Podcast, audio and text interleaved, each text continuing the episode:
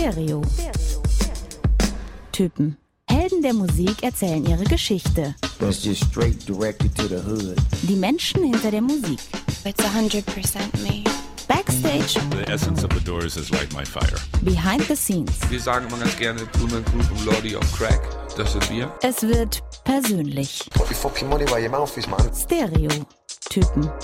Ein Podcast mit Marc Mühlenbrock und Tillmann Kölner. Moin Marc. Tag Tillmann. Hello Hörers und Bonjour Beehives. Von denen hören wahrscheinlich ein paar zu heute. Sehr gut, ja. Ja, willkommen zurück nach einer kleinen Sommerpause. Mitten in der Sommerpause. Ich fühle mich wie, als hätte ich mich gerade so auf die Liege gelegt, weißt du, alles äh, so runtergefahren in und schon melde ich mich und Nee, und dann merkst du, du hast vergessen, dich einzucremen. Weißt du, kennst Ach du so, das? ja. Du hast alles perfekt so zurechtgelegt und dann denkst du dir, fuck, Sonnencreme. So fühle ich mich gerade mit Ja. unserer kleinen äh, Unterbrechung. ja, es ist auch so äh, mitten im Sommer noch. Man hört es im Hintergrund, wir haben die Fenster auf, es ist ziemlich heiß hier und äh, nehmen die frische Sommerbrise hier mit auf und von draußen auch ein paar Autos und Menschen, die uns zujubeln. Und ähm, ja, äh, trotzdem, Tillmann, äh, auch wenn du es nicht warm willst, es war ungefähr eine sommerferienlange Pause, die wir jetzt hatten. Und ähm, deswegen habe ich wieder zur Raison und zur Arbeit gerufen. Ja, stimmt. Hast ja auch ein bisschen recht. Und es gibt ja auch einen sehr wichtigen Grund. Genau. Nämlich neues Album von Beyoncé kam raus. Wir werden ausführlich darüber sprechen und natürlich auch über ihre Geschichte und ähm, was sie so auszeichnet, was sie besonders macht. Aber wir fangen an, äh, wie immer erst mit einem kleinen Exkurs auf eine verschollene Insel. Die Inselplatte. Die ähm, Stereotypen-Schatztruhe wird geöffnet. Genau. Und äh, jeder von uns hat eine Platte dabei, ja, äh, die vielleicht heute nicht mehr so bekannt ist, ein bisschen verschollen ist oder vielleicht die es gar nicht mehr gibt auf dem Vinylmarkt, im Vinylladen eures Vertrauens. Oder eine, die man halt mit auf die einsame Insel nehmen Das würde. ist deine Interpretation, Ja, ne? genau. Okay, dann mach mal. Meine Inselplatten-Idee kam mir diese Woche durch einen aktuellen Song, der in den deutschen Charts gerade ziemlich weit oben ist, von Mixu McCloud und Mako. Nachts Gesundheit. wach heißt der. genau. Ähm, Nachts wach, weil da dieser Sound drin ist. Sie sagt mir, sie liebt mich und den Schmerz in meiner Stimme. Ah, ich such die Hölle in meinem Himmel. Ja, mein Baby scharf wie eine Klinge. Und ich glaube, das ist ein Sample äh, von diesem atemberaubenden Album, das 2016-17 so wichtig für mich war, aber nicht nur für mich, ich glaube auch für dich, Marc. 22 A Million von Bonnie Iver. Ah, ja. War auch Platte des Jahres damals in 1 Live Plan B 2016. Und das war ein sehr gutes Jahr 2016. Ne? Total, da kam auch Blond von Frank Ocean raus. Oder Lemonade von äh, Beyoncé auch. um wieder die Brücke zu schlagen zur heutigen Folge. Ähm, aber 22 A Million ist, by the way, auch eine wunderschöne Platte. Also äh, als Vinyl, wenn ihr Sammler, Sammlerinnen seid, dann ist es auch schön äh, haptisch, die zu haben. Sehr, ähm, sehr schönes Artwork, also super verspielt mit so ganz vielen kleinen Heidnischen Symbolen. Signal, äh, äh, Zeichen und Emblemen und Symbolen. Ähm, und der Song, an dem mich das erinnert hat, war eben Over Soon.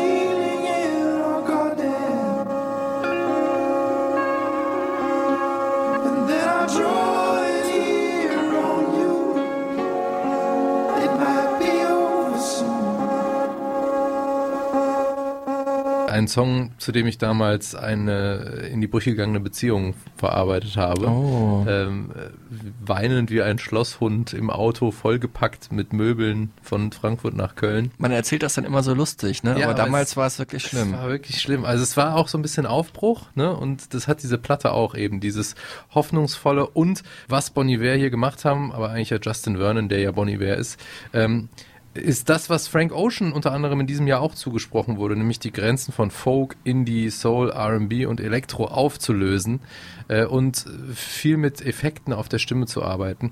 Ich habe sie dann auch live gesehen, Bonnie in- im legendären Funkhausstudio oder in den Funkhausstudios in Berlin. Ähm, ein sehr ergreifendes Konzert, war, war super nah dran äh, an Justin Vernon, der dann immer so weiter weggegangen ist vom Mikro und so damit gespielt hat. Also einfach eine sensationelle Platte, die, finde ich, jeder Musikliebhaber, jede Musikliebhaberin haben sollte. Ah, schön, schönes Album, ja. Ich habe einen Song mitgebracht, der Ein Song, keine Platte? Ja, der ähm, Also eine Single. eine Single quasi, genau. Es gibt auch nur diese eine Single überhaupt von diesem Dance-Projekt, äh, von dem ich jetzt spreche, Sleeve and Low Man. Ähm, getreu dem Motto, um das es ja eigentlich hier geht, nämlich rare Sachen zu finden, die ich nochmal vorstelle. Ähm, und zwar ist es der Song So Fine. Let's have a good time so fine.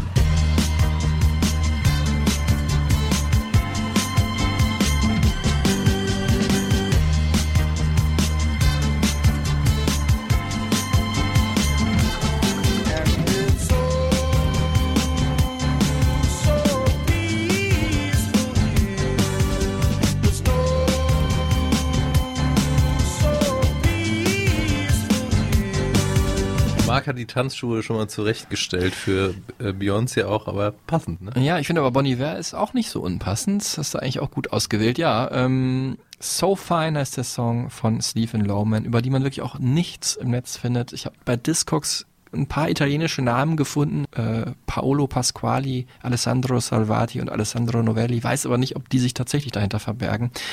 Aber es ist ja auch das Schöne an Musik, man muss es nicht unbedingt wissen. Ähm, äh, es ist auf jeden Fall, das ist, kann ich mit äh, Bestimmtheit sagen, ein Sample, was sie hier verwurstet haben. Im Jahr 2005 war das, der Song ist also auch schon ein bisschen älter. Haben sie ein Sample verwendet von dem sehr bekannten englischen, ja, so Soul, Folk, Jazz Musiker Georgie Fame. George Fame, bei uns nicht so berühmt. Fame. Nicht Das- so famous. ja, genau. In England aber sehr bekannt. Peaceful heißt der Song aus dem Jahr ähm, 71.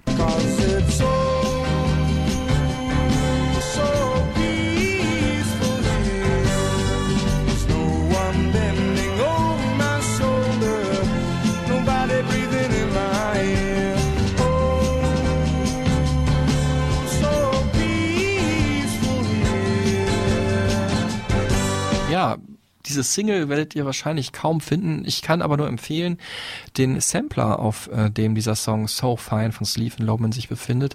Das ist nämlich äh, einer aus der Reihe Good Times. Ähm, Teil 5 ist das. Der stammt von ähm, Joey und Norman Jay. Das ist so ein äh, britisches ja, Dance-DJ-Duo ähm, die vor allem auch bekannt geworden sind als DJs beim äh, bekannten Notting Hill Karneval, der einmal im Jahr stattfindet, im August, glaube ich, wo, ja, so wie so ein bunter Karneval der Kulturen, den es in, unter diesem Namen ja auch in Berlin tatsächlich gibt, aber da wollte ich auch mal irgendwann hin, da ist wirklich eine wilde Street Party da in London und die Leute tanzen durch die Straßen mit Global Sounds oder mit Hip-Hop und oder alten Funk-Tracks.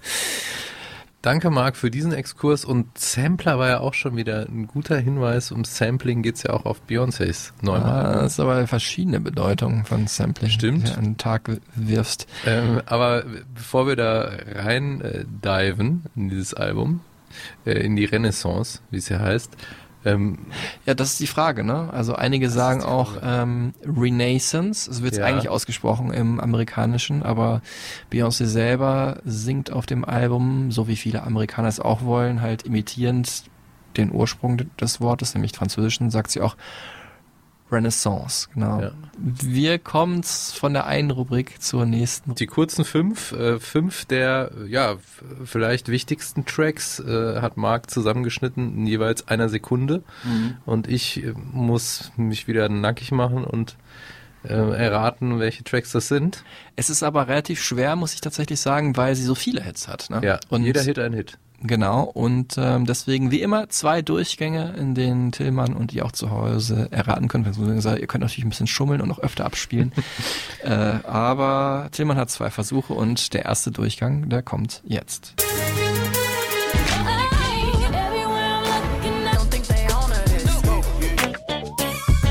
Survivor, Halo, Ja. Hazy Baby, sexy. Di. Ähm, das ist immer so fies, wenn man weiß, also wenn man den Song kennt, aber gerade nicht auf den Titel kommt, dann hängt man Das so. ist eine Sache, ne? Das ist aber das Spiel. Naughty Girl Richtig, ja. ist der letzte. Also drei habe ich. Mhm. Nummer eins, drei und fünf hast du? Jetzt bitte Durchgang zwei. Ja.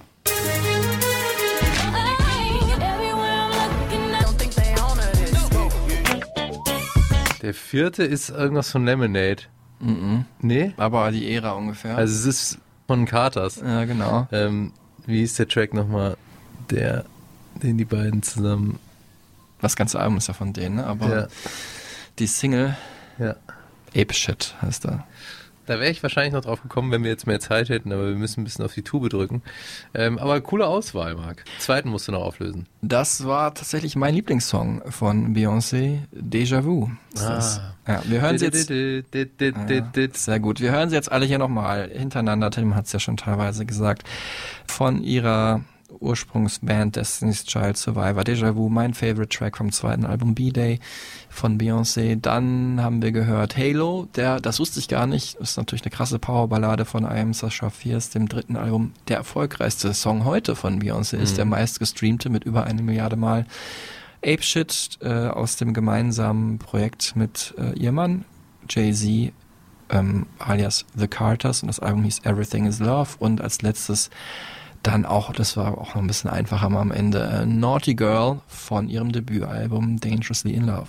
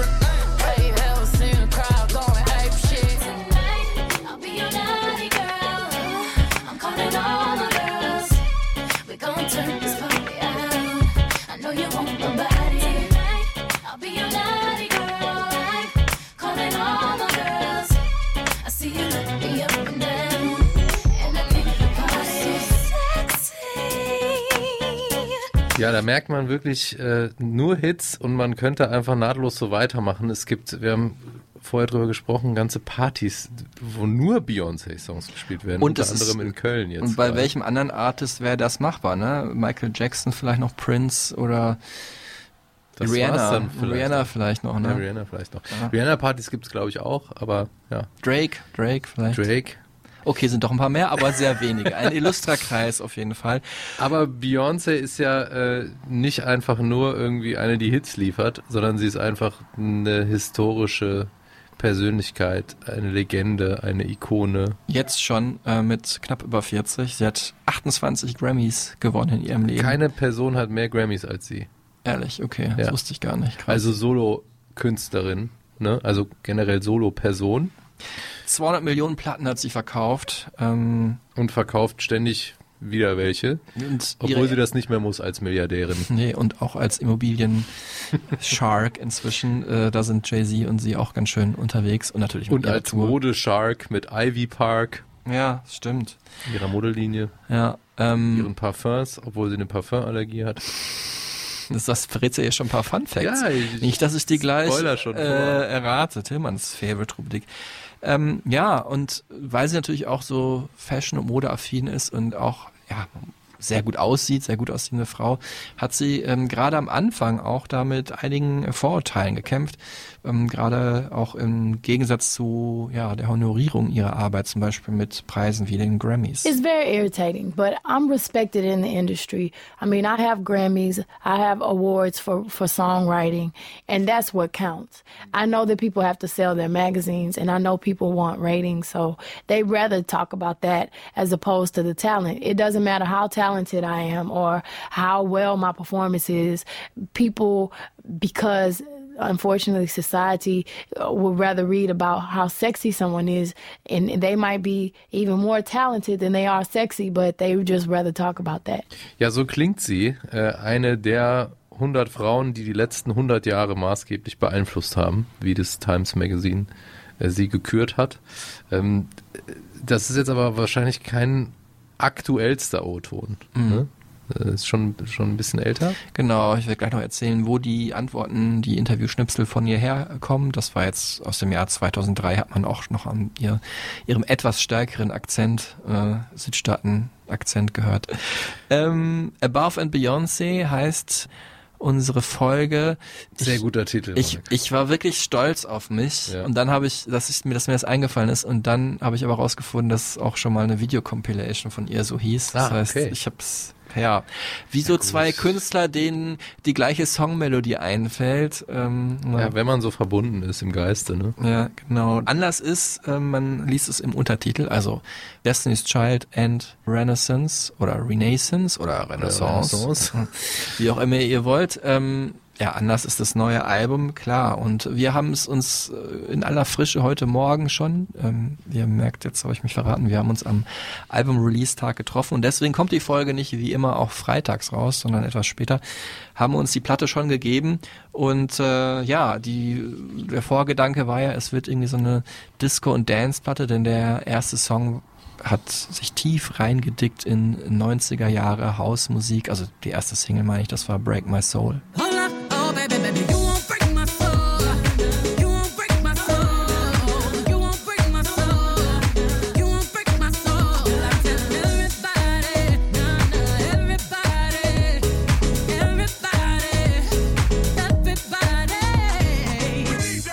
Eine Hommage an den 90s House-Klassiker Show Me Love von Robin S. Auch gecredited übrigens, also finde ich auch ganz wichtig auf dem Album.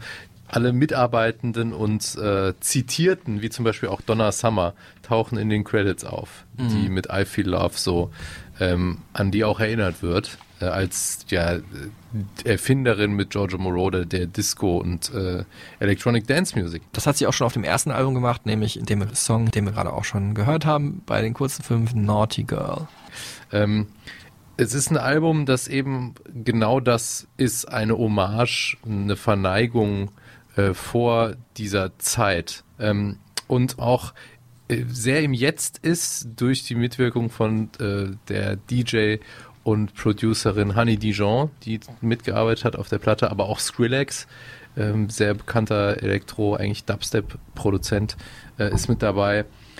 Und ja, Beyoncé hat sich wieder sehr tief reingegraben in eine Szene, wie sie es ja gerne macht und sich damit beschäftigt, mit ähm, dieser Welt der Der- House- und Dance-Music. Genau, es ist so ein bisschen Dance-Musik shoppen, muss man sagen. Ähm, ich, ähm, das wird im Laufe des Podcasts hier noch ein bisschen deutlicher im Laufe dieser Folge.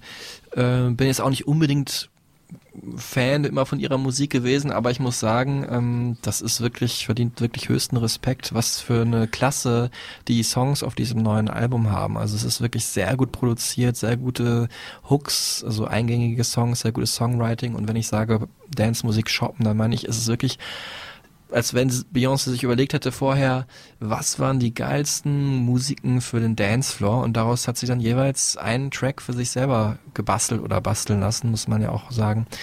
Wir haben den House-Track gehört, es gibt einen sehr so Acid-House-mäßigen Track aus den 80ern, es gibt äh, Filter House, das kennt man aus Frankreich um die Nullerjahre, dann gibt's einen Reggaeton-Track, m, relativ aktuell, obwohl die Musik ja vielleicht auch inzwischen jetzt auch wieder so ein bisschen out ist.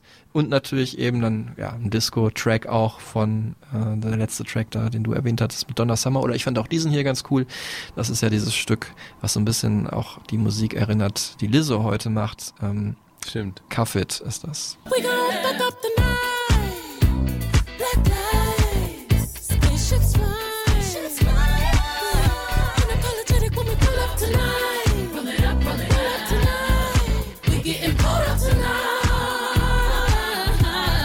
Als ich das Cover gesehen habe, muss ich sagen, äh, hat das erstmal so ein bisschen Befürchtung in mir geweckt. Das Cover ist ja auch unser Folgencover hier. Ähm, vom Style her sehr cooles Foto. Beyoncé in so einem Kettenkleid auf einem silbergläsernen Pferd. Ähm, einmal natürlich so eine Optik, die man aus der Disco-Ära kennt, so Ende 70er, musste sich an Vor allem auch von Bianca Jagger, die mit dem Pferd in Studio 54 geritten ist. Genau, die andere, äh, der andere Verweis war dann Lady Godiva, also eine äh, mittelalterliche Figur aus England, die ähm, sich nackt aufs Pferd gesetzt hat und damit durch die Stadt geritten ist, weil ihr Mann, der Bürgermeister der Stadt, dann versprochen hat, er würde die Steuern senken für die Bewohner der Stadt und die lagen Lady Godiva halt so am Herzen. Und ja, dann, also das gibt so ein ganz bekanntes Gemälde von ihr und äh, das Gemälde stammt halt aus 1800 noch was. Lady Godiva hat gelebt 1100 noch was und das Album heißt Renaissance und das war so 1500 noch was. Und das ist so ein bisschen so diese amerikanische Herangehensweise an so Kultur, sich irgendwie Sachen zusammenzusuchen, was ja auch auf die Mhm. Musik des Albums zutrifft dann im Nachhinein. Und daraus so ein, so ein Potpourri zu machen gar nicht mehr genau zu hinterfragen, was jetzt wann geschichtlich vielleicht bedeutend war. Jetzt rein auf die Musik bezogen macht es aber durchaus Sinn. Dance-Musik ist eine super leichtfüßige Musik und es macht Sinn, äh, da verschiedene Sachen zu kombinieren. Und es ist einfach, um dein Lieblingswort an dieser Stelle mal zu droppen, Sophisticated. retrofuturistisch. Sehr gut. Das ist Ne? mein zweites Lieblingswort. Ja. Retrofuturistisch, ja. Ähm, Jay-Z ist übrigens auch mit drauf. Ähm, Ja, das fand ich ganz interessant. Äh, Habe ich jetzt heute Morgen mal rausgefunden. Der ist das erste Mal mit drauf als Songwriter in Credits, wenn er nicht einen Song selber gerappt hat. Das heißt, in all den Alben davor, man denkt ja immer, ich dachte auch so wie du, ja klar, Jay-Z ist mit drauf auf dem neuen Album. Logisch in den Songwriter-Credits.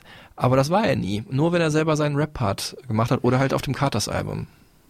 Die wichtigsten Tracks findet ihr übrigens natürlich wie immer in den Stereotypen Supertunes in unserer exklusiven Playlist zu dieser Folge.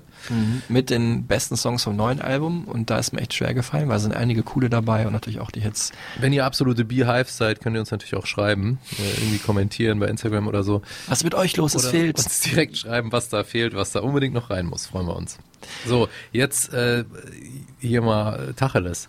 Du hast sie ja nie getroffen, ne? Nee, es ist eine dieser Ausnahmen. Ähm, wir haben uns jetzt trotzdem dafür entschieden, weil einfach Beyoncé, ja, einer der größten Stars der Welt ist und äh, sie bringt ein neues Album raus und ich hatte halt aus dem Archiv der Firma, wo ich vorher gearbeitet habe, habe ich Interviews gefunden aus den Jahren 2003 zu dem Album Dangerously in Love, ihrem äh, Debütalbum aus dem Jahr 2006 zum zweiten Album B-Day und aus dem Jahr 2008 zum dritten Album I Am Sasha Fierce.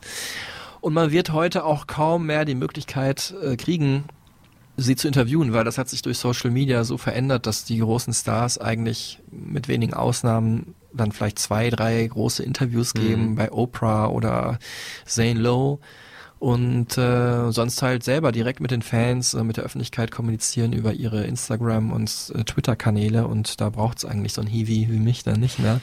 Ich muss auch ganz ehrlich sagen, für mich ist es also ein professioneller Anreiz auf jeden Fall wäre da, sie mal zu interviewen, aber so rein persönlich, musikalisch ist er nicht so groß. Ich bin nicht so ein großer Fan. Ich habe jetzt aber bei der Vorbereitung für diese Folge gemerkt, was sie krasse Songs eigentlich in ihrem äh, Portfolio hat und äh, habe sie da auf jeden Fall mehr zu schätzen gelernt. Und gerade das neue Album gefällt mir richtig gut. Das letzte fand ich auch schon richtig super. Lemonade davor, die Sachen hören wir ja dann gleich im Einzelnen, was ich gut fand und was nicht. Also sie ist für mich wahrscheinlich einer der besten Performer, der je gelebt hat, so, also egal ob männlich oder weiblich. Aber sie ist halt jetzt keine große Musikerin in dem Sinne, dass sie nicht so viele Songs selber schreibt. Ne? Werden wir auch gleich noch gleich noch im Einzelnen auseinander dividieren. In den USA ist halt der Entertainer der Star und in Europa ist es halt mehr der Songschreiber und ähm, klar, wenn man ihre Live-Shows sieht- denkt man, boah, es ist echt krass, was sie da hinkriegt mit Tanzen und all ihren Klamotten und Choreografien und Es ist wirklich übermenschlich. Übermenschlich, ja, das ist schon der Wahnsinn.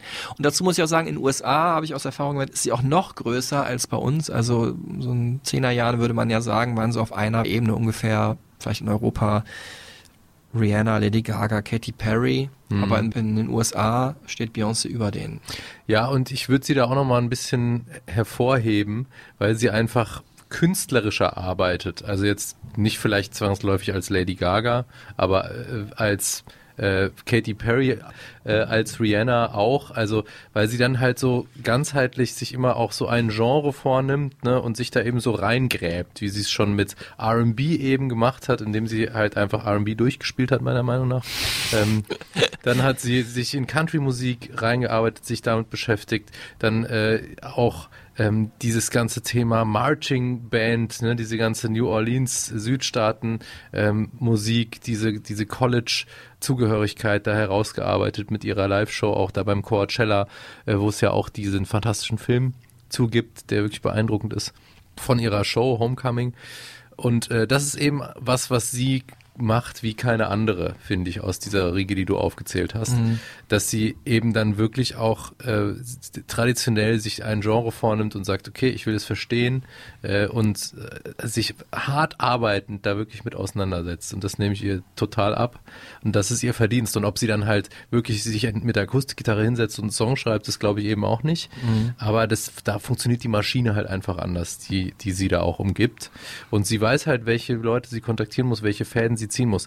Ein bisschen auch wie Drake, wobei Drake auch künstlerisch nochmal eine Nummer drunter äh, ist, Mhm. auf jeden Fall, auch performancemäßig sowieso.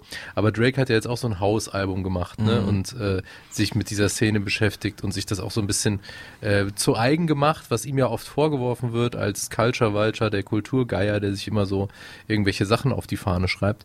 Ähm, und ihr nehme ich das halt einfach eher ab jetzt, ne? Mit Grace Jones ist auch mit drauf Grace sogar. Jones ist mit drauf. Also das ist einfach ganzheitlicher, das ist ähm, richtig gute Arbeit, die sie da einfach macht. Ja, sie ist auf jeden Fall eine der hardest working people in Showbusiness und äh, natürlich habe ich sie dann auch durch so Künstler, die ich dann halt sehr schätze, wie James Blake oder Hot Chip, die beide Destiny's Child und Beyoncé als größte Inspiration überhaupt für ihre Musik angeben, ähm, habe ich dann auch selber Beyoncé nochmal mehr schätzen gelernt. Ja. Ja, und Barack Obama hat sie jetzt auch wieder in ihrer Playlist. Also Auf Platz eins sogar ganz an erster Stelle. das ist echt gerne auch. Ja, aber die sind ja auch so Homies, ne? Die hängen ja auch, glaube ich, wirklich rum mittlerweile. Ich glaube, das ist alles eine, die treffen sich am Wochenende in Hamptons und Ja. so weiter. genau. Jetzt hast du aber was für mich, Tillmann. Ja, die Fun Facts. Der Fun Fact Fake Check. Drei Facts. Einer ist komplett ausgedacht äh, von mir. Für mich äh, zum Erraten und natürlich auch für euch zu Hause zum Mitraten. Ich höre sie mir immer erst alle drei an und am Ende entscheide ich. Fun Fact Fake Check Beyoncé 1. Beyoncé ist immer alleine, wenn sie im Studio ihre Vocals aufnimmt. Keiner weiß, was sie da eigentlich genau macht. Wäre Fun Fact 1. Mhm. Okay. Fun Fact 2. Nach Beyoncé wurde eine australische Pferdebremse benannt. ja. Okay. Also wenn das nicht stimmt, dann bewundere ich deine Fantasie. Ähm, Fun Fact 3. Crazy in Love, einer ihrer größten Songs mit äh, ihrem Mann Jay-Z zusammen, ist nur entstanden dank Dilemma von Ex-Band-Kollegin Kelly Rowland. mhm. Ähm, weil das auf der gleichen, äh, bei der gleichen Plattenfirma rausgekommen ist und Dilemma von Kelly Rowland und Nelly wurde damals noch äh, größer, also sollte noch mehr gearbeitet werden und dadurch hat sich die Arbeit äh, von Beyoncés Album verzögert und also Dangerously in Love und äh, Crazy in Love ist dann erst danach entstanden. Hm. Ähm, ich würde sagen, ja. Das erste ist natürlich so sehr allgemein, ne? Wieso sollte das nicht stimmen? Aber das zweite ist halt so ausgefallen, dass es, ähm, dass ich dir diese Fantasie nicht zutraue. Und das dritte, Danke. weiß ich, die sind ungefähr gleich alt, das könnte schon sein. Deswegen sage ich mal, das erste stimmt nicht. Korrekt. Sehr gut. Mal wieder richtig, Marc. Ähm, das erste habe ich tatsächlich ähm, mal über Prince gehört, Ah. dass er immer alleine seine Vocals aufnehmen wollte, weil ich mal einen Toningenieur kennengelernt habe, Hans-Martin Buff, Shoutout an dieser Stelle, der mit ihm äh, an mehreren Alben gearbeitet hat und dann immer aus dem Studio raus musste. Ähm, was aber bei Beyoncé stimmt, was so ein Geheimnis ist ihrer gesanglichen Ihre Vorliebe für Pferdebremsen. Das äh, kommt gleich. ähm, sie rennt immer mindestens eine Meile so als Gesangstraining und ihr Vater hat sie damals schon so ein bisschen getriezt, ist ja auch ähm, sehr äh, hinterher gewesen, dass sie überhaupt diese Karriere macht und auch äh, ihr Manager gewesen und so. Ähm, daran interessiert gewesen oder hat sie so getriezt, dass sie beim Rennen singt, weil man das dann halt besser kombinieren kann mit der Live-Performance auf der Bühne.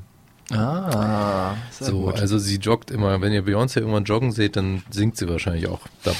Könnt davon ausgehen. Songs ähm, von Prince wahrscheinlich. Das mit der Pferdebremse ist tatsächlich so, ähm, weil eine australische Pferdebremse angeblich ein so wohlgeformtes oder ausgeprägtes Hinterteil hat, dass der Entdecker, der Biologe damals, äh, ihr den Namen Scaptia bioncea gegeben hat. Ob das äh, sexistisch ist, lassen wir jetzt mal hingestellt. Genau. Gegenüber äh, Beyoncé oder gegenüber der Pferde. Aber es, es wurde ja, es gab ja so eine Zeit, als äh, Beyoncé eben auch immer so äh, wegen ihres wohlgeformten Hinterteils Mhm. äh, auf jeden Fall so ikono, ikonografisiert wurde. Mhm. Ähm, sagt man das so? Ikonografiert? ikonisiert. Auf jeden Fall ist das tatsächlich so gewesen mit dieser Pferdebremse. Mhm. Ja, kann auch nicht jeder von sich behaupten. Und das letzte stimmt also auch. Und das letzte stimmt auch, genau. Also da hat sie ihrer Kollegin Kelly Rowland nochmal was zu verdanken.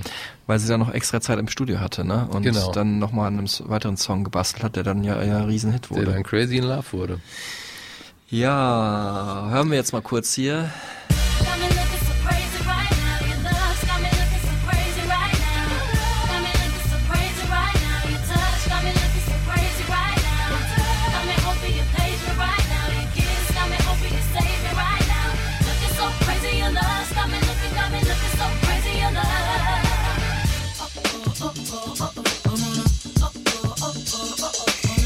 Ja, ich finde schon geil, wie der Produzent und Songschreiber des Tracks Rich Harrison heißt der. Ja, damals dieses Sample von den Chilights eingebaut hat. Are You My Woman heißt das, so ein Funk-Soul-Track von dieser Band aus Chicago. Das eigentlich, also klar, die Horns sind schon prägnant, aber es ist sehr unscheinbar eingebaut bei den Chilights.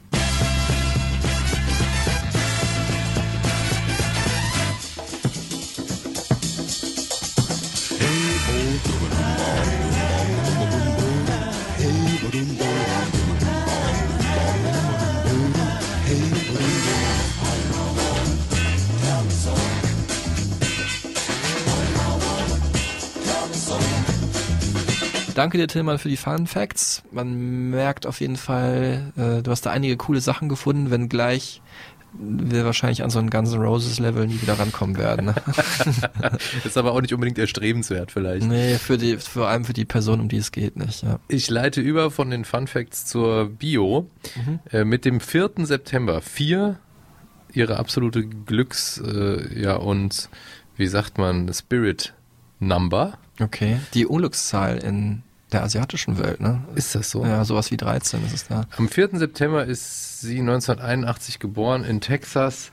Houston. Ähm, genau. Ihre Mutter hat am 4. Januar Geburtstag, äh, ihr Mann Jay-Z am 4. Dezember. Sie hat Jay-Z am 4. April geheiratet, also die 4 bedeutet ihr extrem viel und ihr viertes Album heißt auch 4 vor. Das letzte ist jetzt nicht so außergewöhnlich, aber alles andere äh, finde ich, finde ich wirklich bemerkenswert. Äh, was für Zufall, ne? Ja. Ja, Vater, Verkäufer in der Computerfirma, äh, Mutter schon auch durchaus künstlerisch aktiv. Ja. Sie war ihre, ihre Hairstylistin in Anfangsjahren, aber jetzt kommt die natürlich auch nicht mehr mit auf Tour, sondern Beyoncé hat ihr da wahrscheinlich ein schönes Leben geschenkt, wo sie nicht mehr so viel arbeiten muss. Vater Afroamerikaner, Mutter kreolisch und ähm, da hat Beyoncé dann irgendwann mal in der Ahnenforschung rausgefunden, dass sie da tatsächlich äh, verbandelt ist mit ähm, ja, französischem Adel des äh, Jahrhunderts, ich glaube 1700 noch was oder so, ähm, Aristokraten, die damals natürlich ähm, dann von Frankreich rübergeschippt sind und Mhm. da Louisiana gegründet haben, äh, das ja dann später von den ja, Amerikanern, äh, den Franzosen abgekauft wurde. Und äh, insofern sind natürlich viele ähm, französische Verbindungen da nach Louisiana, also den Bereich New Orleans. Und äh, da sind natürlich auch viele, ja, äh, körperliche Verbindungen damals eingegangen zwischen äh, Schwarz und Weiß, ähm, wahrscheinlich auch nicht immer freiwillig. Äh, auf jeden Fall hat sie da ihre Ancestry, wie man ja sagt, ihre Vorfahren entdeckt und ähm, es ist so übermittelt, dass äh, sie herausgefunden hat, dass einer dieser Vorfahren halt ein Sklavenbesitzer war, der dann seine eigene Sklavin geheiratet hat. Ist natürlich auch mal eine schöne Geschichte, die man dann so Happy End-mäßig erzählt. Ich hoffe mal auf jeden Fall, dass es allen Beteiligten damals gut ergangen ist. Ähm, ihre Schwester macht auch Musik. Äh, Und nicht nur irgendwelche. Ne? so, solange sie auf der Welt ist, macht sie Musik. Also der alte Witz mit dem der Schreibweise Solange, Solange, so. Solange, ja. Solange du deine Füße unter meinen Tisch legst. Ja. Fünf Jahre jünger ist sie, ja. Erzähl mal, nicht irgendwelche Musik. Nee, sie ist auch eine großartige Künstlerin, wesentlich äh, eher Leftfield-mäßig noch unterwegs im ähm, ja, elektronischen Indie-Bereich. Äh, Sie ist ist jetzt nicht eine, die jeder kennt, aber die jeder kennen sollte. Also ich finde sie großartig. Ich finde sie auch fantastisch. Ähm, A Seat at the Table war damals auch so 2015, 16. Auch eins der Alben damals, muss man sagen. Was eigentlich, äh, wenn man jetzt die Theorie vertritt, dass Black Lives Matter nicht erst mit George Floyd losging, sondern es vorher schon Strömungen gab, ähm, ist es so ein Album, das das schon dokumentiert hat. Äh, wahnsinnig viel über Black Female Empowerment kann man da ja, er, Lernen er, einfach. lernen, erspüren, ne? Also ohne jetzt die Texte tot zu analysieren, was auch natürlich nicht immer so einfach ist bei so poetischen Werken. I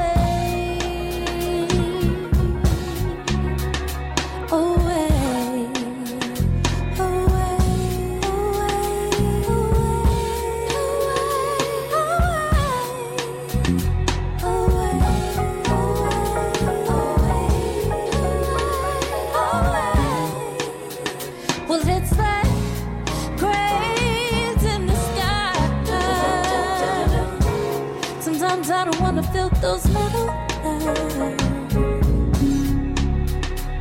Katholische Schule war Beyoncé drauf, hatte da schon äh, Tanzstunden und wurde da tatsächlich dann von ihrem äh, Tanzlehrer sogar entdeckt, dass sie auch eine sehr gute Gesangsstimme hat. Uh, it was at my school, and uh, my dance teacher actually was the person that heard me sing and say, "You need to perform."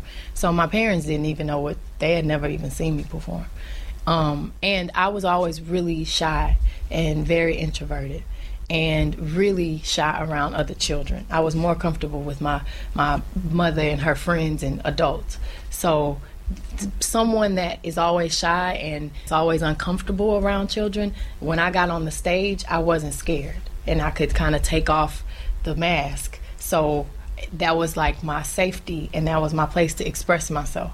And that's when I fell in love because I had this escape. I could go on the stage and I wasn't shy and I wasn't afraid. One of my first performances being Imagine by John Lennon. And my, my father helped me with this performance because he taught me um, when you sing a song, don't just worry about sounding good. You have to put your heart into it and know what you're singing about. So before I would learn the song, we would sit down and talk about what the song really means. And my dad would take me around um, Houston and for that particular song, and he took me to the, the Martin Luther King Museum, and he took me to, to, to see homeless people and to to um, to see children that were less fortunate, so I can understand what the song is really about and how music is more than just sounding good. It's it's a, it's about life and real experiences. So I learned how to sing a song with the heart and soul, and I think that's why I said I can't just go to singing, you know, or pop song after this. I have to sing some songs with that mean something to me. Ja, letztendlich hat sie ihre Karriere den Beatles ein bisschen auch zu verdanken. Oder einem. Mhm. Shoutout nach oben, John Lennon. Ne? Von da aus ging es dann weiter in den Schulchor. Da hat sie natürlich dann Gospelmusik gesungen, klar, aufgewachsen im Süden der USA oder ja, Südwesten. Was sie wieder ja so credited in dieser Homecoming-Show, ne, die sie dann beim Coachella gemacht hat. Mhm. Ähm, und da war sie natürlich dann Solo-Sängerin mit dieser ausgefallenen, ja, dreieinhalb Oktaven Stimme. Abartig grandiose Stimme, muss man einfach Ja, sagen. findest du? Ja, es ist schon, es ist so eine dieser Stimmen. Wir hatten es hier auch in unseren Podcasts, Whitney, in unseren Folgen. Whitney, Amy Winehouse, ne, Mariah Carey. Axel Ähm, Rose. Axl Tatsächlich, ja wirklich. Ja, das stimmt. Ja. Also von Oktaven her ja. Ja. Aber bei Beyoncé ist es halt auch diese Stimmgewalt, die sie einfach hat. Ne? Das, was man auch jetzt auf dem neuen Album so hört. Sie füllt einfach so ein krasses Spektrum aus. Das ist Hammer. Ähm, dann ging es weiter für sie an eine künstlerische Highschool, weil man schon erkannt hat, okay, sie wird auf jeden Fall in die Richtung äh, wahrscheinlich auch zukünftig beruflich was machen. Well, I don't think it helped start my career at all. I had a deal before I, I went to high school performing arts. I think it did help me um, being around all the classical training and, you know, having to sing in the arias and having to be around all these um, beautiful voices. And just as far as the classical training, it gave me that exposure. So I'm able to go sing at the Robert De Niro function, New York, New York. And I'm able to sing the Carmen opera on the Pepsi commercial because I, I grew up singing with a gospel, I mean, I'm sorry, with the opera trainer. So I have exposure to so many different things from traditional gospel music to opera music to soul to jazz to s- so many things. That's why I'm able to do so many different types of music. Ja, und dann war relativ bald auch Girls Time, ne? Ja, Mit Y geschrieben. also Time mit Y, genau. Die, Die Girl Group vor Destiny's Child. und da muss man sagen, es ist in dem Sinne wirklich Girl Band, weil Beyoncé war da gerade mal neun Jahre Mhm. alt, als sie sich zusammengefunden haben. Ähm, die haben wirklich schon im Kleinen vorher so eine Achterbahnfahrt gemacht, was so Erfolge, Misserfolge anging. Manager hatten erst gehabt, dann bei Star Search mitgemacht, dort haben sie nicht gewonnen und dann wurden sie gedroppt. Nur drei Sterne bekommen oder so. I spent a lot of my teenage years working really hard. And now I'm still a young woman. But I am more aware of making sure the quality of life is not wasted because I'm I can't ever get back my youth. So I'm I'm trying to make sure I still do things that young people do because I've been working like a grown up for so many years. Hart gearbeitet, das muss man wirklich bei jeder Gelegenheit betonen. Das hat sie wirklich von Kindesbeinen angetan. Ähm, und ja, ihr Vater hat dann eben das Management auch übernommen und war dann auch maßgeblich äh, an ihrem Erfolg beteiligt, insofern, dass er sie auch ordentlich gepusht hat und nicht nur im Positiven. Ne? Also da äh, wurde dann einfach auch die Karriere vorbereitet und sie wurde hart darauf getrimmt. Nicht ga- ganz so hart wie bei den Jacksons, das ist, glaube ich, ähm, unvergleichlich. Da war ja auch dann wirklich Gewalt im Spiel, wie man in dieser Jackson-Doku auch ähm, dann äh, im Nachhinein mitbekommen hat. Aber ähm, der Vater wollte es auch unbedingt, dass dieses Talent in die Welt hinausgeht und ein großer Star wird. Ja, es sind halt die eine der negativen Seiten des American Dream, ne? Die groß ist natürlich, diesen Traum nicht zu erfüllen, aber natürlich auch, dass man so sehr dran glaubt, dass man das über alles andere stellt und das hat der Vater von Beyoncé äh, auf jeden Fall getan. Ihr Vater, Matthew Knowles. Der gute Matthias. Ja, und dafür ist er dann mit auf Tour gegangen mit der Band, hat die betreut als Manager, auch auf Promotour, hat auch Hände geschüttelt, ganz viele, es gab schon Plattenverträge in Aussicht, die dann aber wieder fallen gelassen wurden. Und ja, die Knowles mussten dann sogar so weit gehen, ihr Haus zu verkaufen in Houston und sind dann, weil es günstiger war, in separate Apartments gezogen. Und auch, weil die Eltern sich dann zwischenzeitlich so überworfen hatten über diese ehrgeizigen Ziele des Vaters, dass sie sich getrennt hatten.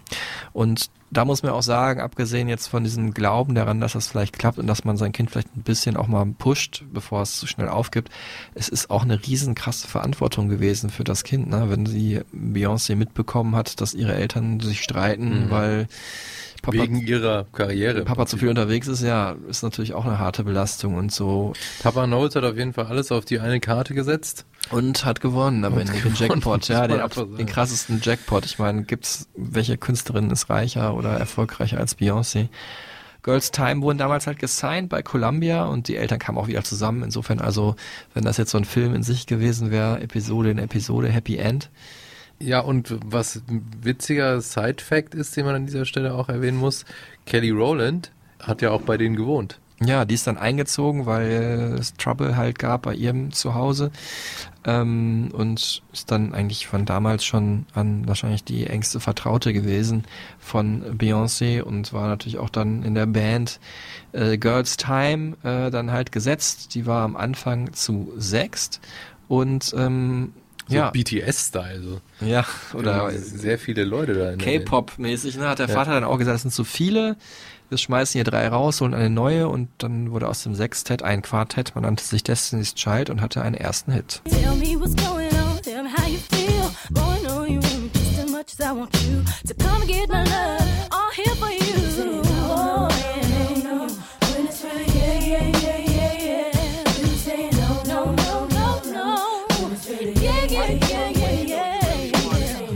No, No, war das? Ähm, Immer noch nicht. Ja? Ja, finde ich schon. Kannst du auflegen. So deine Mucke eher, so ist, das kommt bei mir nicht so an. Michelle Williams muss man an dieser Stelle noch erwähnen, ne? Ja, es äh, Kommt noch, oder was? kommt, äh, ja, es ist eigentlich so, dass die ersten Jahre natürlich, man hat es heute gar nicht mehr so vor Augen, glaube ich, wenn man es damals miterlebt hat, eigentlich ein ständiger Wechsel stattfand. Ne? Im Quartett wurden erst zwei ausgetauscht, dann kamen zwei neue dazu und eine davon war halt Michelle Williams, dann ist die andere neue wieder gegangen und ähm, es war auch so ein bisschen hart für alle Beteiligten, dass diese Veränderung und man ist ja dann auch schnell dabei, in den Medien zu sagen, ja, die Mädels haben untereinander rumgezickt und so, ne, und Mhm. könnten, könnten der einen die So wie Aufmerksamkeit bei nicht. Tic-Tac-Toe. Zum Beispiel, da ist es wahrscheinlich wirklich so gewesen. Ähm, ob es wirklich so war, wer wen da nicht leiden konnte, ähm, wird man nie erfahren, aber man weiß auf jeden Fall, dass ähm, zwei der Mitglieder, nämlich in diesem finalen Quartett, sich ungerecht behandelt gefühlt haben. Das war so zu der Zeit, als hier dieser Song total kursiert hat, äh, rotiert hat.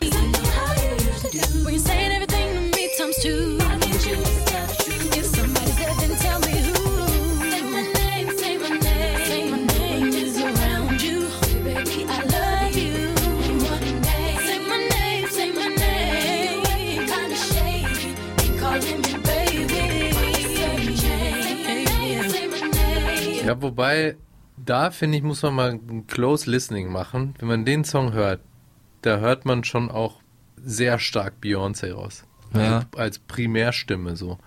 Und man kann jetzt ja sagen, ungerecht verteilt, ne, weil der Papa da irgendwie natürlich die, die Fäden in der Hand und auch die Bücher geführt hat.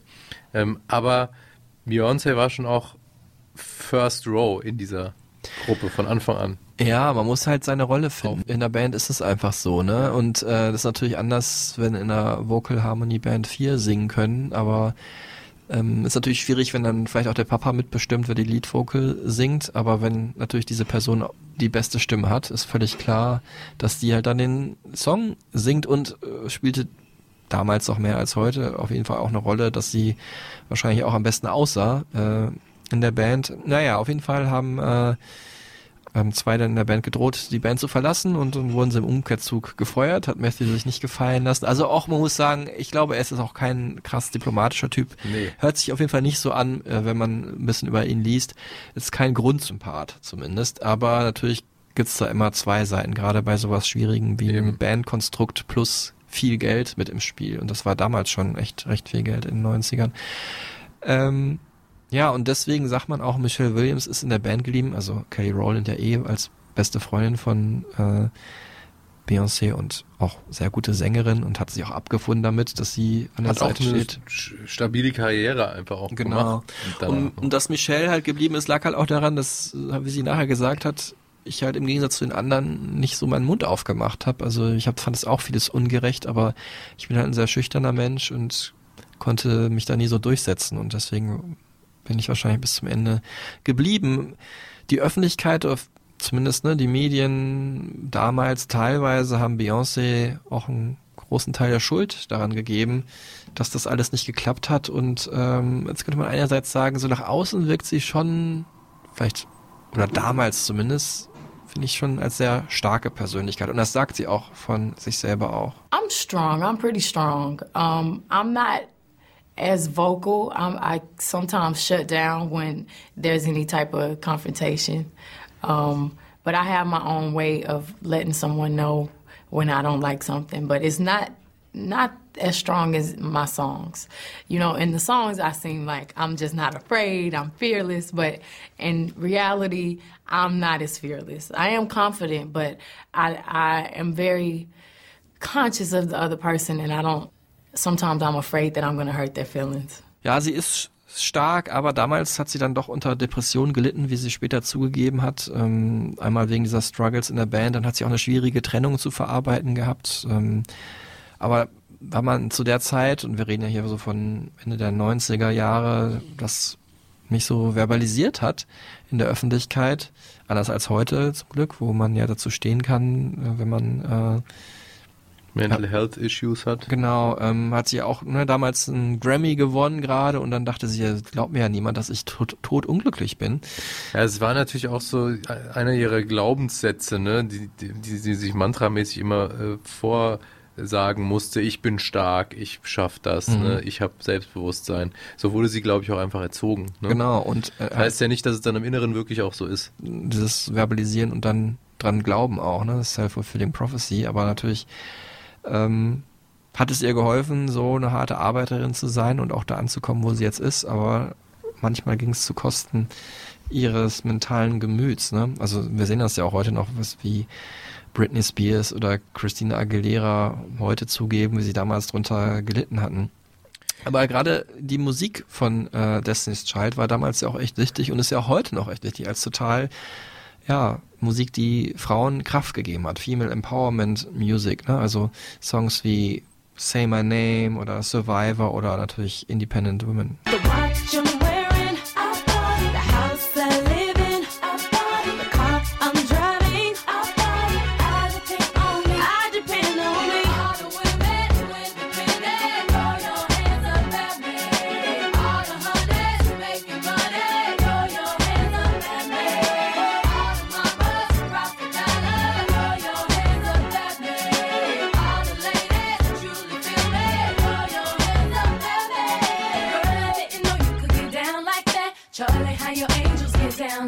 Was für eine feministische Hymne auch, ne? Mhm. Ähm, wobei das alles noch sehr, sehr spielerisch war, so, ne? Die starken Frauen kommen mir jetzt auch mal um die Ecke, die Charlie's Angels, ne? War ja Mhm. auch der Soundtrack von dem Film. Ähm, also schon immer noch irgendwie so dieses Objektifizierende, was so mitgespielt hat, ne? Die Frau sieht sexy aus, aber ist trotzdem strong und kann ihre Bild selber bezahlen. Ähm, das war, war aus heutiger Sicht ähm, ja auch schon so ein bisschen noch sexistisch durchzogen, ne? Und so mit dem, ah, die Frauen, da kommen sie ja, die starken Frauen, ne? Sind auch mal cool. Ich finde auch immer dieses, er ist eine starke Frau, was soll das? Keiner sagt, es ist ein starker Mann.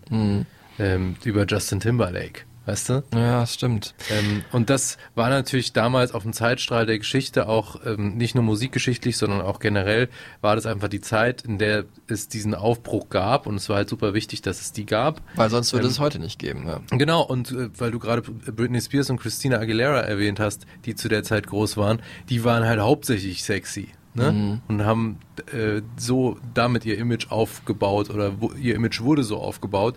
Ähm, und da schwang immer mit, ah, die sind ja aber trotzdem irgendwie starke Persönlichkeiten. Aber bei Beyoncé war es dann wirklich so, hey Leute, jetzt passt mal auf, ich komme hier mal um die Ecke mit meinen Girls und ich mache hier wirklich mal eine Ansage. Definitely women being strong and having self-esteem is really important to me. I think self-esteem is the it starts with self-esteem. You won't let anyone take advantage of you if you respect yourself. You won't do certain things to your body if you respect yourself. You won't drink certain things or do certain drugs if you respect yourself. And I feel like we have to stick together. We can't be jealous of each other. And I feel like Destiny's Child made such a great example to everyone that women can support each other and work together and be professional and be friends. And um, I just think that we need to hear songs like Irreplaceable. We need to hear songs like Survivor and Independent Woman.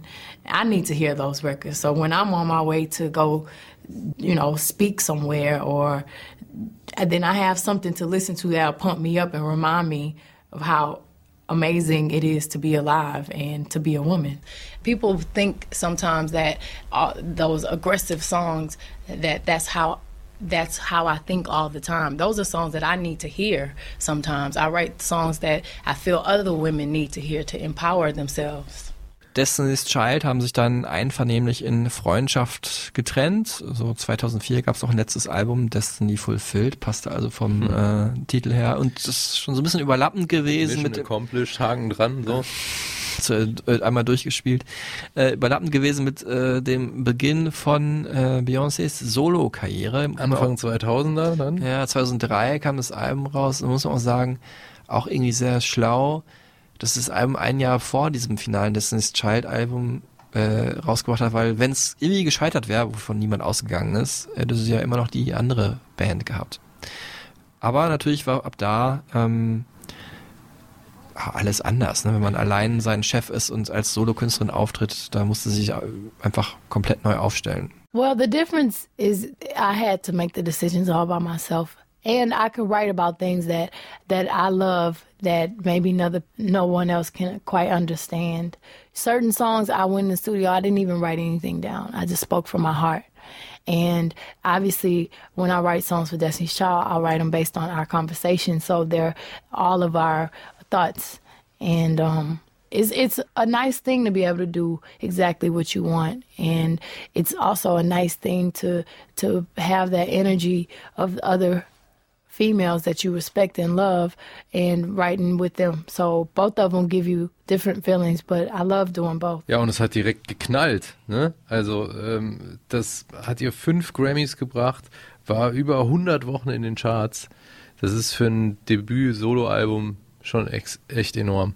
Ja, wobei Solo, ne, es war ja auch, ja, es war ein Solo-Album mit viel Unterstützung. Jay-Z war ja am Anfang auch dabei als ihr ähm, Haupt äh, Feature-Guest auf Songs. Partner in Crime auch. Genau, das, schon. das war ja eigentlich ganz geil, auch dieses Image da, ne, so dieser Straßengangster und die Schönheit, die Jezebel aus dem Süden. So, es wirkte total gemacht auch, Ja. so ausgedacht. Und Dangerously in Love und dann Crazy in Clyde. Love. So, ja, Bonnie und Clyde hieß der Song, ja, hören wir noch mal rein eben.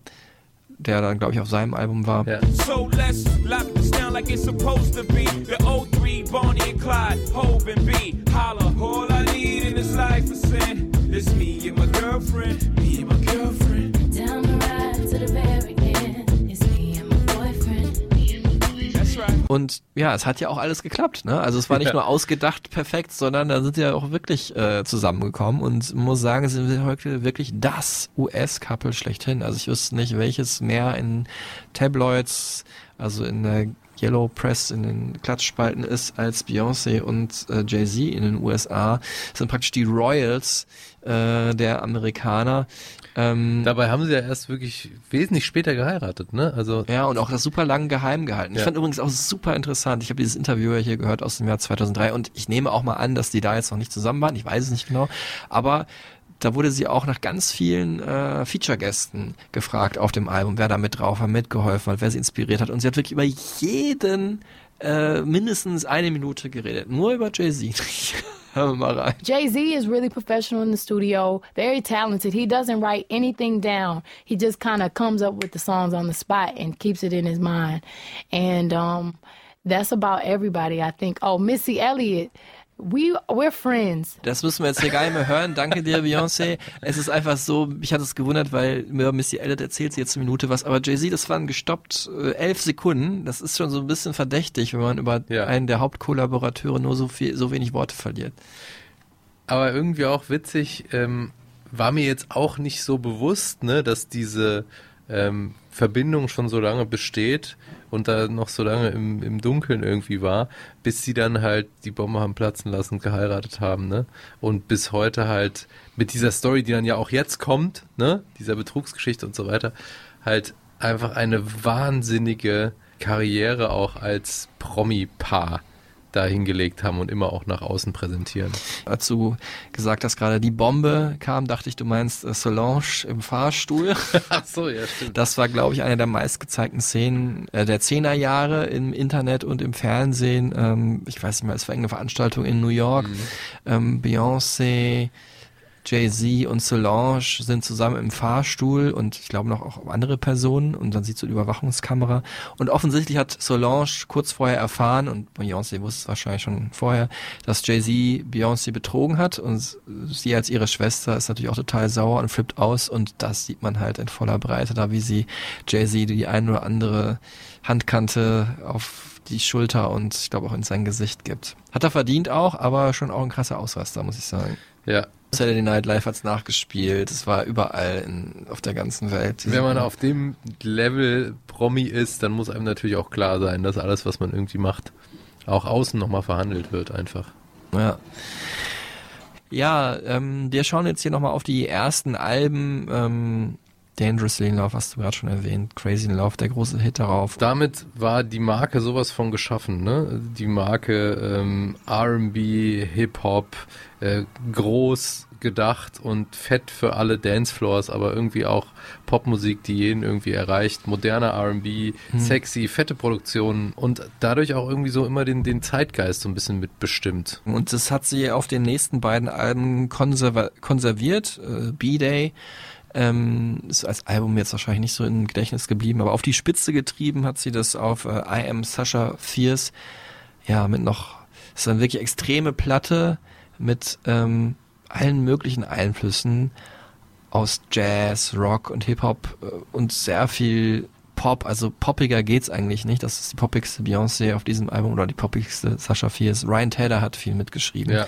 Und überhaupt Pop-Guru ja, überhaupt. One Republic ist ja der Bandchef und hat aber auch für Leona Lewis und so geschrieben und äh, Wahnsinnsproduzent auch. Und ja, das Prägnante an dem Album war natürlich erstmal der, der Titel, diese Person, die sie da erschaffen hat. Ne? I am Sasha Fierce. Ja. Ja, es ist ihr alter Ego, das sie sich irgendwann ähm, ausgedacht hat, ähm, um sich zu verstecken auch. Also immer wenn es ihr irgendwie schlecht geht und sie irgendwie äh, Angst hat oder so, dann ist sie Sasha Fierce. Fierce heißt ja sowas wie stark und so Genau. weiter. Ne? Und das ist ja auch der äh, Eincheckname im Hotel gewesen von, wir haben es gehabt in Folge, boah, ich weiß schon nicht mehr, von Adele war es jetzt, Ah, was ja, Sascha Fierce stimmt. kam. Das war, glaube ich, ein Fun-Fact von dir sogar. Ja, stimmt, ich erinnere mich. Ja, aber jetzt hören wir aber erstmal Beyoncé dazu, wie sie diesen Charakter Sasha Fierce damals beschrieben hat. You know, when I'm on the stage and I perform, it's really different from the person that you see right now.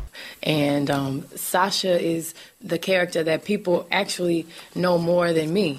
You know, when you see Crazy in Love video and you see all those the performances when I'm doing the up tempo and I'm aggressive and I'm strong and um, that's more so my stage persona than than who I really am. So I I had so many fans, you know, they're up with their Sasha posters. It's not something new. This is something that's been around for a long time. So I decided, wow, I should take it to the next level and do a whole album like as Sasha Fierce. Sasha is is um not afraid to use her sexuality, and I, I mean, I'm, I'm very, uh, I guess, a, a more conservative. It's just very different, you know. I would never walk in the room and, you know, have the attitude that I have on stage in real life. I think that Sasha is only for the stage. She doesn't do interviews. um, Und ich möchte aber noch mal ein bisschen zurückspringen jetzt. Wir haben es am Anfang schon angedeutet. Großes Thema bei ihr immer Songwriting und Performance. Ne? Also Performance natürlich großartig in den meisten Fällen. Songwriting, wie viel hat sie da selber zu beigesteuert? Und ähm, wenn ich sage zurückspringen, dann meine ich zu dem Album B-Day. Da ist darauf dieser Song. Me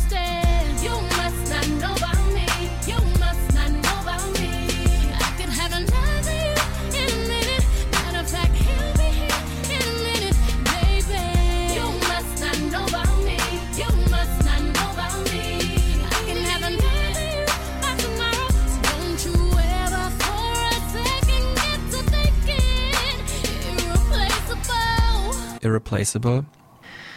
Und diese Lyrics hier, die holen natürlich viele ab, ne? Also das Klassische Ex-Boyfriend-Arschloch-Geschichte. Genau, und kann ich total gut verstehen. Äh, typ wird rausgeworfen aus der Bude oder sie verlässt die Bude und packt ihre Klamotten, ne? Und ähm, all deine Sachen kommen to the left, to the left, kommen nach links und meine nach rechts und jetzt trennen wir uns hier. Und äh, klar, Beyoncé wusste natürlich auch und ist ja auch legitim, dass das Song ist, der viele berühren wird. Well, Irreplaceable is one of my favorite songs because the contrast in the music and the concept of the song is so different. I think it's genius. You hear these beautiful chords of the acoustic guitar, and then I come singing this strong song, and it's kind of self explanatory. A breakup is something that every person in the world has gone through, and if they haven't, they're gonna go through it at least one time in their life. So everyone can relate, and they feel like I'm telling their story. I think the great thing about the song is instead of it being a sad breakup song,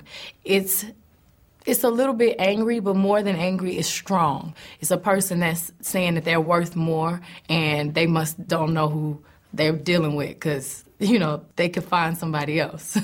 Jetzt ist so ein bisschen, ja, wie soll ich sagen, zerstört für mich so ein bisschen die Authentizität, dass der aber dann nicht von ihr geschrieben wurde. Ne? Also Mhm. wurde auch geschrieben von einem Mann, von Neo, auch ein recht bekannter R&B-Künstler. Und das ist natürlich einfach so in diesem Pop-Business in den USA, was ja in den letzten Jahrzehnten sehr stark beeinflusst wurde, natürlich von Hip-Hop und von Soul, dass da 10 bis 20 Namen dahinter stehen, die an einem Song feilen oder mitschreiben. Also heute sind es wahrscheinlich eher 20, damals Ja, eher bei 10. The Weeknd sind es 40 teilweise. Ja, es, wird, es, es werden immer mehr. Ähm, heute muss man Benny Blanco nennen oder Ed Sheeran, die mit Beyoncé oder auch James Blake mal in den Hamptons abhängen, wo die ja ein Anwesen haben und dann auch wirklich im besten Fall, muss man sagen, zusammen abhängen und an Musik arbeiten. Im schlechteren Fall werden die Songs einfach geschrieben. genau übers Netz geschickt und äh, Beyoncé und nicht nur sie, also das ist einfach heute gang und gäbe, auch Rihanna, die haben heute ein Team von mehreren Leuten, die das Internet durchforsten nach raren Songs von unbekannten Singer-Songwritern und die dann den abkaufen, die für diese Zusammenarbeit sichern. So ist Oder es. sie auch einfach teilweise klauen. Ja, oder so. Das ist natürlich nach- das schlimmere Beispiel. Ähm, und dazu natürlich eine ganze Armada an Produzenten kommen dazu. Und bei Beyoncé sind wirklich so krasse Namen dabei. Neptunes mit Pharrell Williams, Swiss Beats, ganz bekannter Produzent äh, aus den USA. Mann von Alicia Keys auch. Genau, äh, Darkchild aus Schweden, dann Stargate, der war es dann hier bei Irreplaceable.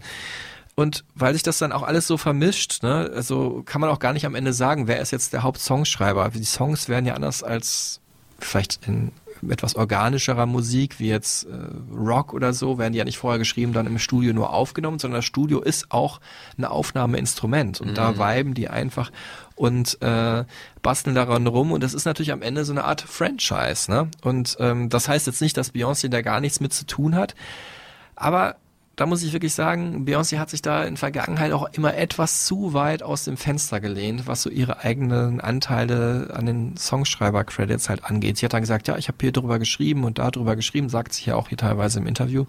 Und dann kam aber oft raus, dass dann die eigentlichen Songschreiber also jetzt nicht in super vielen Fällen, aber in einzelnen Fällen gab es da zum Beispiel jemand, der Rob Fusari hieß, der meinte, also eigentlich habe ich den Song geschrieben und Beyoncé hat hier vielleicht noch die Bridge dazu gesungen oder Mhm. hat da ein, zwei Wörter geändert. Und dann gibt's halt so ein ganz bekanntes Statement von dem Vater, der dann halt diesem Mann geantwortet hat, äh, also die Menschen wollen nicht hören, was Rob Fusari zu sagen hat, die wollen hören, was Beyoncé zu sagen hat und die wollen gerne glauben, dass das, was sie singt, auch wirklich von ihr aus ihrem Herzen stammt. Ne?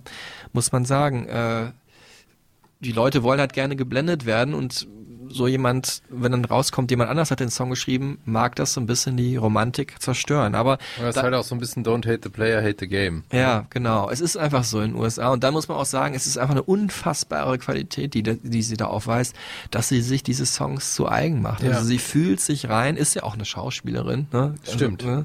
Hat hier zum Beispiel bei diesem Song Irreplaceable, der ich muss es leider sagen, unter meinen Top 20 schlimmsten Songs aller Zeiten ist. Ich finde ihn ganz schrecklich, weil sie halt so genervt singt. Das passt natürlich auch perfekt in diese Rolle, die sie da gibt als betrogene Partnerin, die ihren Freund rausschmeißt. Und das hat, erfüllt sie mit totaler Klasse und wahrscheinlich so gut wie kaum jemand anders auf dem Planeten. Ne? Das war dann alles noch unter der Ägide ihres Papas im Management auch. Äh, von dem hat sie sich dann verabschiedet, um sich ja auch loszulösen, von der Familie sich zu emanzipieren, ihr eigenes Ding zu machen. 2010 war das, ne? Ende 20. Und dann Also passend sie war Ende 20, genau. genau.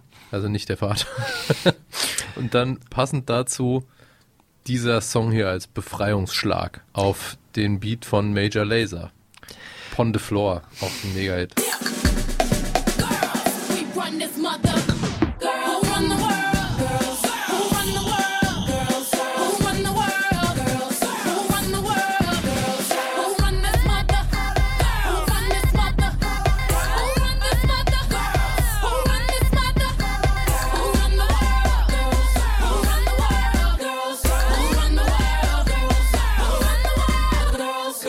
Run the World heißt das Lied bei Beyoncé und die Frauen schmeißen die Welt. Stimmt auch, kann ich nicht widersprechen. Ähm, sehr forscher Song, täuscht so ein bisschen darüber hinweg, dass das Album, auf dem der war, Four, auch ne, ja, entsprechend der Vorgeschichte, der Vorgeschichte, ähm, wo sie einfach mal ihr eigenes Ding machen wollte. Ein sehr persönliches, etwas ruhigeres Album war, wenn man so will, so mellow R&B. Und das wurde dann sogar noch weiter ausgearbeitet in dem Folgealbum, was für viele so, sag ich mal, der neueren Beyoncé-Fans so vielleicht das erste war, wo die so drauf aufgesprungen sind. Äh, Das heißt einfach nur Beyoncé und ist ja auch sehr ja, selbsterklärend, wenn man so als Künstlerin das fünfte Album nach sich selbst benennt, klingt halt schon so nach Ich habe Neuerfindung. mich jetzt ne? selbst gefunden. Nach- ich wollte nochmal sagen, Nach Wiedergeburt oder Renaissance, wie man ja auch sagt, Ja. schon wieder. Stimmt. Es war so ein bisschen hitloser, muss man sagen, aber es war eine sehr gute, gutes Album, Album. Ähm, ein bisschen dunkler, etwas experimenteller, aber auch sehr R&B-ig. Und dazu dann aber natürlich das große Kontrastprogramm Beyoncé Superstar auf Tour und vor allem natürlich in der Super Bowl Halftime Performance 2013. die für eine der größten aller Zeiten gehalten wird von ganz vielen Menschen. Ja, die und Prince sind, glaube ich, so auf eins, würde ich sagen. Prince im Regen spielt Purple Rain. Und dann sie halt in Formation, ne? Ja, genau. Da war noch, äh, damals war noch Destiny's Child dabei als Gast, als Gästinnen ihres Auftritts. Also sie war dann wiederum Gast, drei Jahre später, bei der Super Bowl Halftime Show Performance von Coldplay, die sich gedacht haben, wir haben einfach nicht genug Hits, wir laden hier ein paar Gäste ein. Ich weiß gar nicht, war noch ein Das paar war auch so random, da auf Ja. einmal einen Song mit Beyoncé zu machen. Ja, also. und Bruno Mars, ich fand's, es sollte irgendwie so ein bisschen weltoffen wirken, aber also, weiß ich nicht, war nicht notwendig. Und haben sie auch so ein bisschen, also wenn sie jetzt ego getrieben wären, ein bisschen Eigentor geschossen, weil also alle haben eigentlich nur noch über ihren Auftritt da gesprochen, nämlich dieses unfassbar fantastischen Songs Formation. Und über den müssen wir jetzt auch sprechen. My daddy Alabama, mama Louisiana. You mix that Negro with that Creole, make a Texas Bama.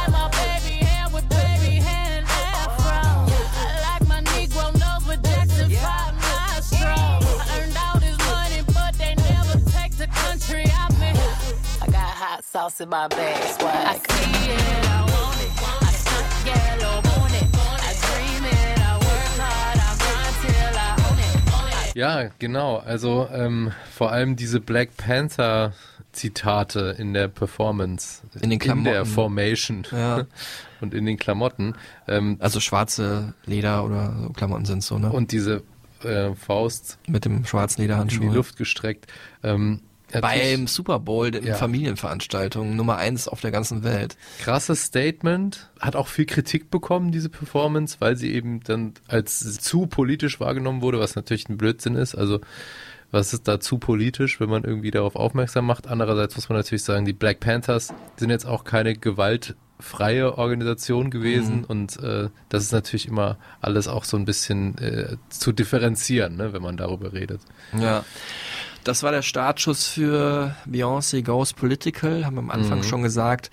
Sie hat die Strömung aufgenommen und da muss man fairerweise sagen, ne, und ich gehörte damals auch zu ihren Kritikern, ne, dass sie es auch natürlich auch aus Imagegründen gemacht hat, weil das war damals so die Zeit, wo Black Empowerment halt größer aufkam.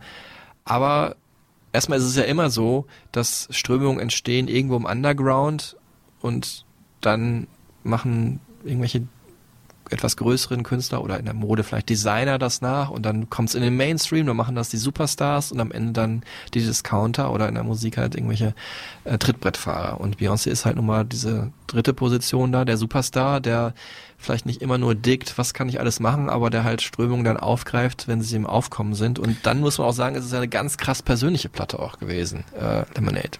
Total. Und äh, es ist auch einfach wichtig, dass solche ähm, Figuren wie Beyoncé ähm, so, ein, so ein Licht auf was werfen, was halt einfach faktisch existiert, wie zum Beispiel Polizeigewalt, Diskriminierung gegenüber Schwarzen. Und einfach ähm, äh, quasi den letzten Harry nochmal darauf aufmerksam zu machen, der den Super Bowl guckt, dass es einfach im Alltag passiert, dass Rassismus und Diskriminierung einfach sowas von leider an der Tagesordnung sind bei ähm, vor allem schwarzen Amerikanern ähm, und vor allem auch von der Polizei ausgehend. Und das ist ja das, was Black Lives Matter dann im großen Stil, ähm, also die Bewegung wurde ja dann nochmal riesig durch den tragischen Tod von George Floyd. Aber Beyoncé hat schon einfach da sehr wichtigerweise und damals schon groß darauf aufmerksam gemacht. Ja. Ähm, Das war so die Zeit von Ferguson damals, äh, den Attentaten. Ähm, also es wird einfach ein Spotlight geworfen auf äh, Polizeigewalt und Rassismus im Alltag, besonders in Südstaaten, wo sie auch herkommt. Sie verbindet das auf diesen Song in drei Minuten wirklich mit äh, mit ihren Ursprüngen, also Houston Trap Sound ist da drauf, New Orleans Bounce Sound und das reflektiert sie ja auch in den Lyrics. Ähm, und dann gab es natürlich auch noch die Naturkatastrophe in New Orleans. Genau, das auch noch der die Nachwirkungen ähm, des Hurricanes Katrina, Katrina. auch noch.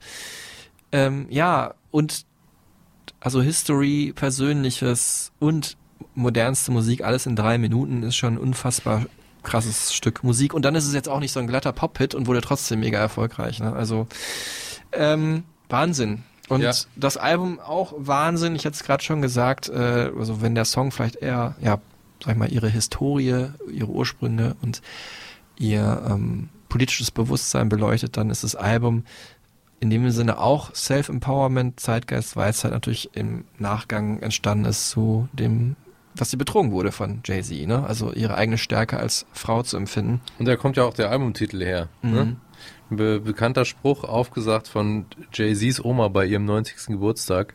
In kleiner Abwandlung, ne? Wenn das Leben dir Zitronen gibt, mach daraus Limonade. Und sie sagt hier, äh, das ist auch auf einem Song mit drauf, auf Freedom, das ist ein bisschen abgewandelt. I'ma keep on running cause the winner don't quit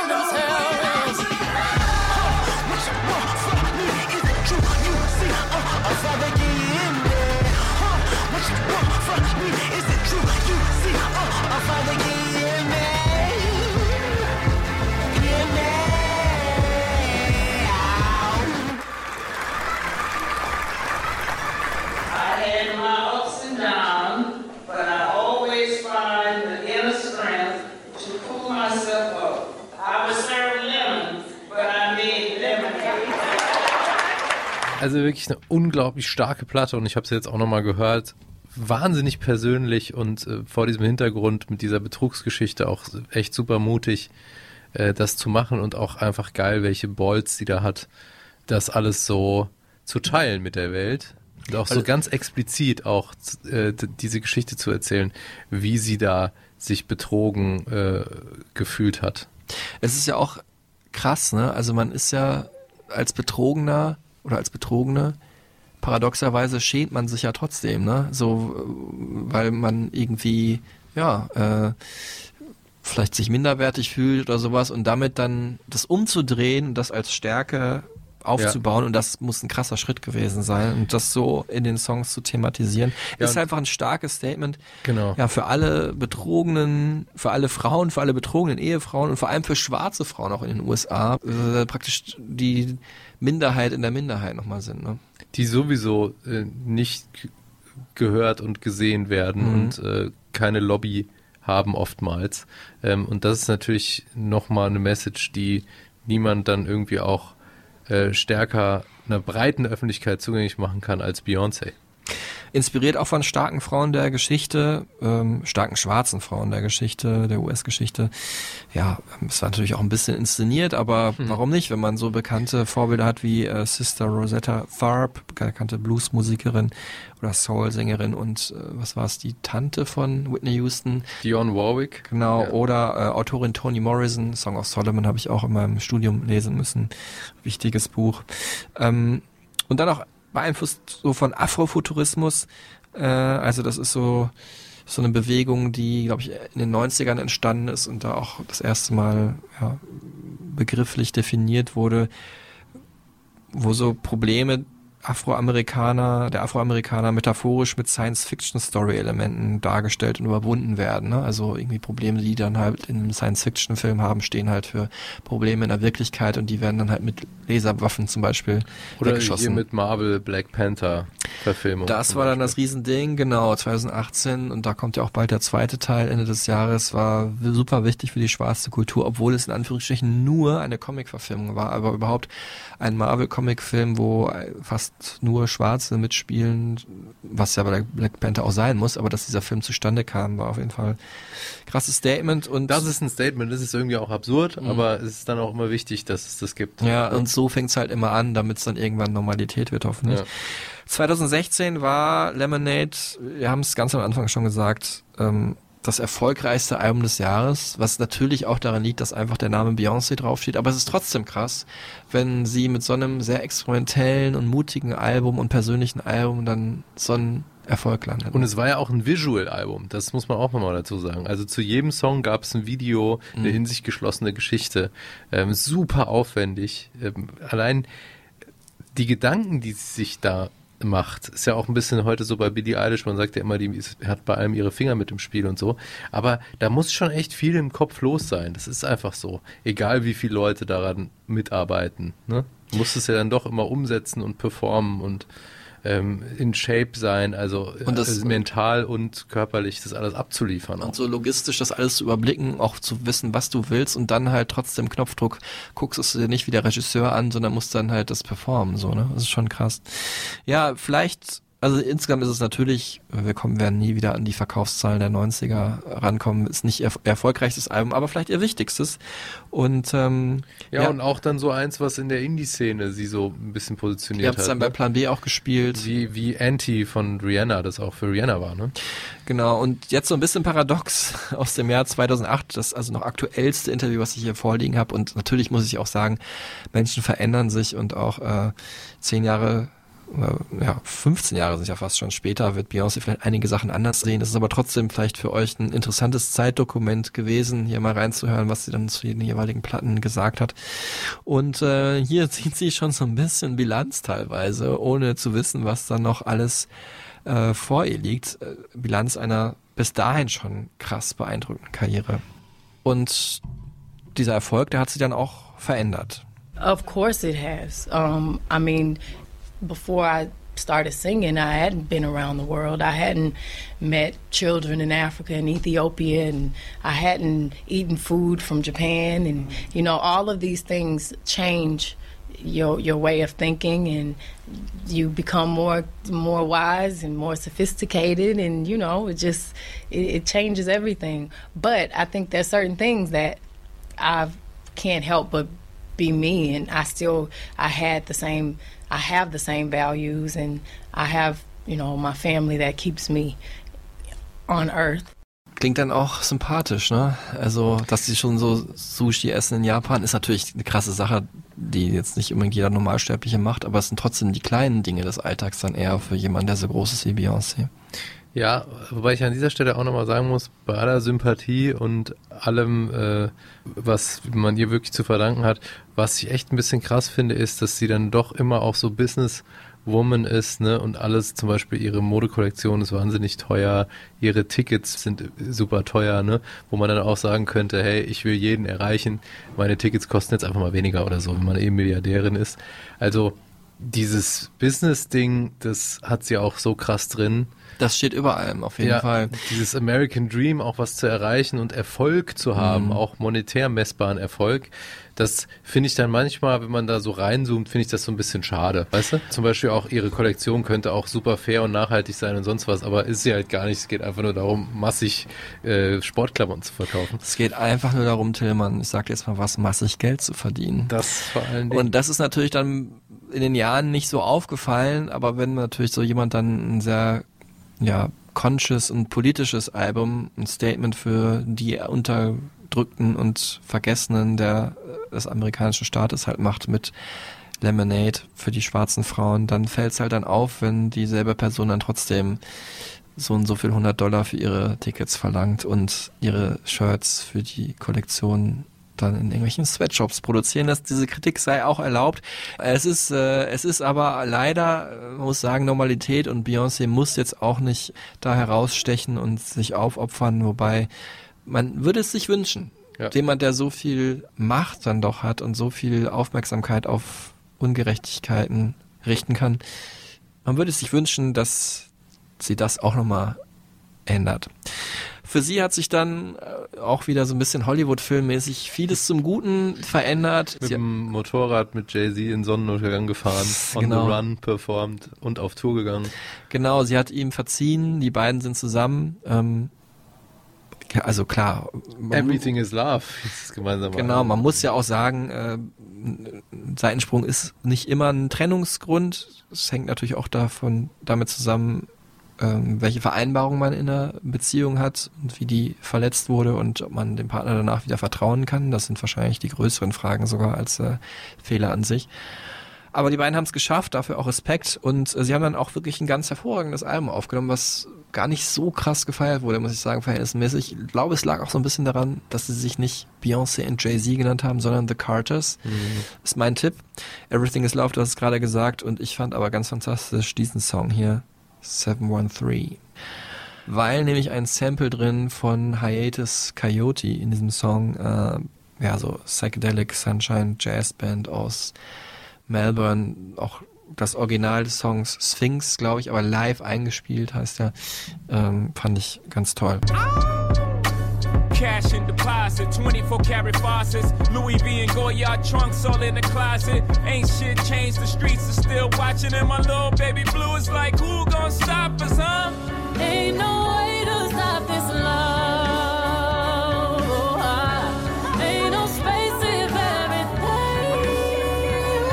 I'm representing for the hustlers all across the world. Still. Still dipping in my Lolo's, girl. Still. I put it down for the 713. Findet ihr auf den Stereotypen Supertunes und ich werde auch nie vergessen, wie ich sie damals live gesehen habe. Es war schon sehr episch. Also Beyoncé meinst du? Ja. Also Beyoncé und Jay-Z. Äh, Im Stadion in Frankfurt war das damals. Es war schon ein absolutes Wahnsinnskonzert. Also zwei so Schwergewichte auf der Bühne zu sehen zusammen war schon Hammer. Ganz großes Kino. Insofern ein schöner Rausschmeißer für die heutige Folge. Ähm, das war drei Stunden. so lang war es nicht. Ähm, ich hoffe, ihr habt äh, gespannt gelauscht die Geschichte des größten Popstars der Gegenwart. Sagen wir irgendwie immer, ne? Aber es ist meistens auch wahr. Irgendwie alles. mit Wir würden ja nicht lügen. In der nächsten Folge ist es nicht ganz so, aber eine wahnsinnig wichtige Band. Mhm. Wollen wir schon spoilern? Ja, muss schon sagen. Ja, Arcade Fire. Eine meiner absoluten Lieblingsbands. Ich würde sagen Lieblingsband Nummer zwei. Mit frischen O-Tönen, muss man sagen. Ja, Gerade frisch getroffen hat Marc sie. in die London. ganze Geschichte, die auch äh, skurrile Zeit äh, Fun Facts noch mit sich bringt. Genau, kann ich ja da mal droppen. Hört ihr dann in Bin ich endlich nächsten mal dran. Genau. Ja, ich freue mich drauf. Es ist eine sehr wichtige Band. Auch ja, ganz besonders für mich, aber auch für die ja, Musikwelt der letzten 20 Jahre. In diesem Sinne, hört Musik äh, und schreibt uns gerne, feedbackt uns, gebt uns Sterne. Wir freuen uns. Macht's gut, bleibt gesund, genießt die Sonne und tschüss zusammen. Tschüss zusammen.